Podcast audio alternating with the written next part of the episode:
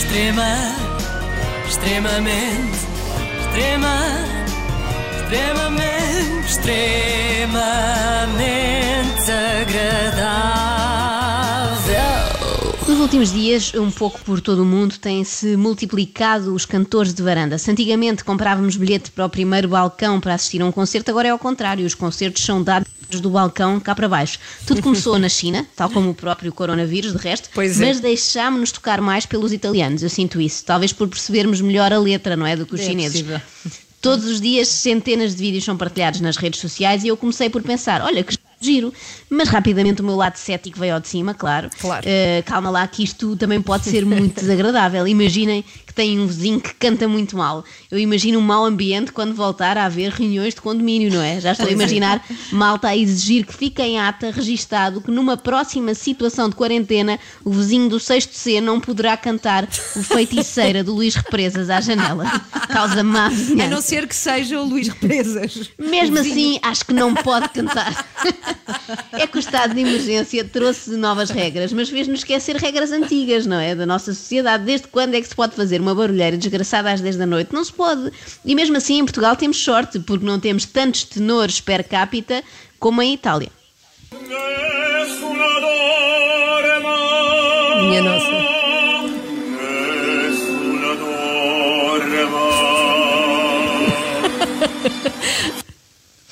Um dorma, em português, ninguém durma. Eu estou a imaginar os vizinhos enraivecidos a virem à janela, mas eu quero dormir, vai para dentro e cala-te. Mas nem só eh, de Puccini eh, eh, se, faz, se fazem as varandas italianas, também há lugar para um Verdi. Eles realmente são mais eruditos do que nós, não haja dúvida. Pois é. Nós mais depressa pomos a tocar os sonhos de menino do Tony Carreira do que um recital inteiro da Maria João Pires.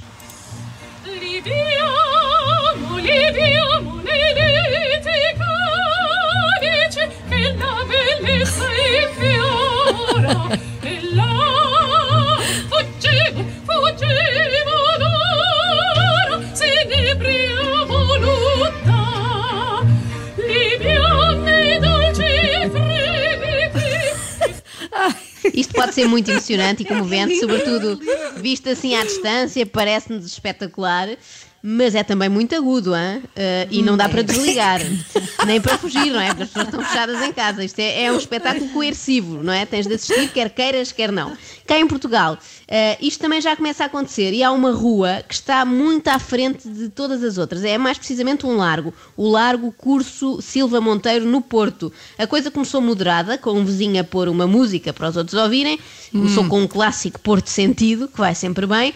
Depois, Pois. um mais contemporâneo anda comigo ver os aviões, que é uma atividade difícil de praticar hoje em dia, porque há cada vez mais aviões em terra e menos aviões no ar, não é? E uma pessoa não pode ir lá vê-los. Mas eis que ao terceiro dia tudo muda e em vez de uma simples canção a sair de um qualquer Spotify ou de um CD, aparece Pedro Brunhosa de viva voz a falar para a praceta. Sim, aconteceu.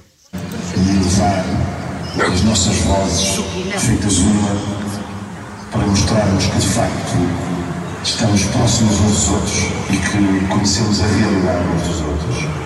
A música é uma forma de sairmos do lugar, neste lugar, é uma forma de encontrarmos outro tempo neste tempo que tanto nos está a custar passar.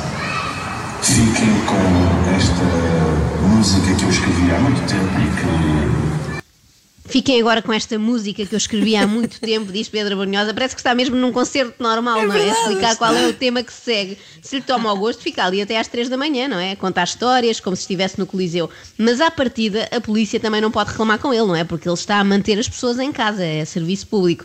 E a verdade é que o Pedro tenta mesmo não incomodar. Eu sei que é a hora do jantar, quase.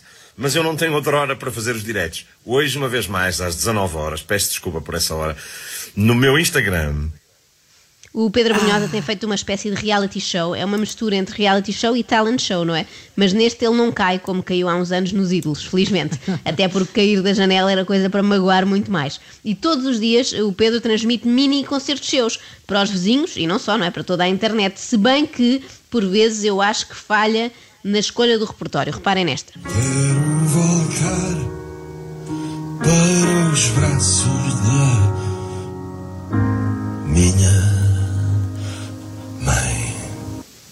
Não se pode, Pedro, não se pode agora. Temos de nos manter o mais afastados possível dos braços das mães, até porque a maioria delas são já população de risco, não é? Portanto, nem vale a pena pensar nisso agora. Canta outra, sei lá. Canta aquela do e tu e eu, o que é que havemos de fazer? Eh, Não, também não, também não. Porque Não, é implica um melhor não. contacto Então, demasiado pois próximo é. que não respeita as normas do distanciamento. Uma pandemia. Serve para irmos ao guarda-roupa buscar aquela camisa que jamais usaríamos em público.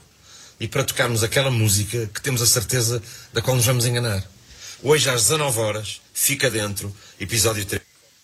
Eu, por acaso, também tenho aproveitado a quarentena para usar roupas esquisitas, como o Pedro, mas é só porque a minha roupa normal já está toda para engomar e eu ainda não arranjei tempo para ver nenhum tutorial do YouTube ou para ligar a Ana Galvão para ela me ensinar a passar a ferro. Como é eu que é possível não saberes passar a Não ferro? sei, Mas nunca vai, aconteceu, nunca aconteceu sei. nisto.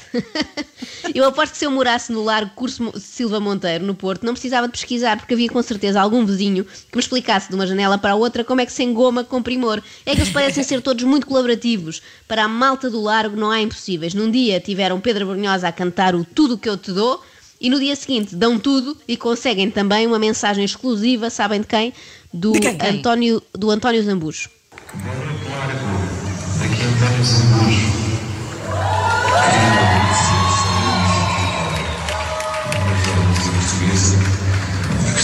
Gostava que todos cantassem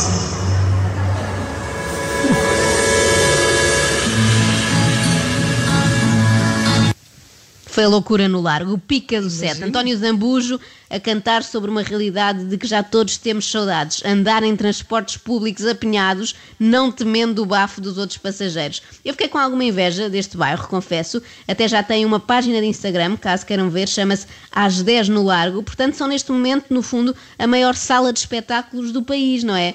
Parece cada vez mais provável que possa não haver um Rock in Rio ou um Nós Alive, mas os habitantes do Largo Curso Monteiro terão sempre espetáculo, porque eles estão na zona VIP, no fundo, não é? Todos os artistas é. vão ali. A questão é, será que este fenómeno não está a provocar alguma pressão em artistas que estão de quarentena, mas só querem estar em casa, sem trabalhar? Eu imagino a desconfiança dos vizinhos. Olha, o Diogo Pissarra mora ali ao fundo e é incapaz de vir cantar à janela para os vizinhos. Que má onda! Gostava-lhe muito de vir aqui fora cantar aquela do trevo de quatro folhas, francamente. Extrema, extremamente, extrema, extremamente, extremamente agradável.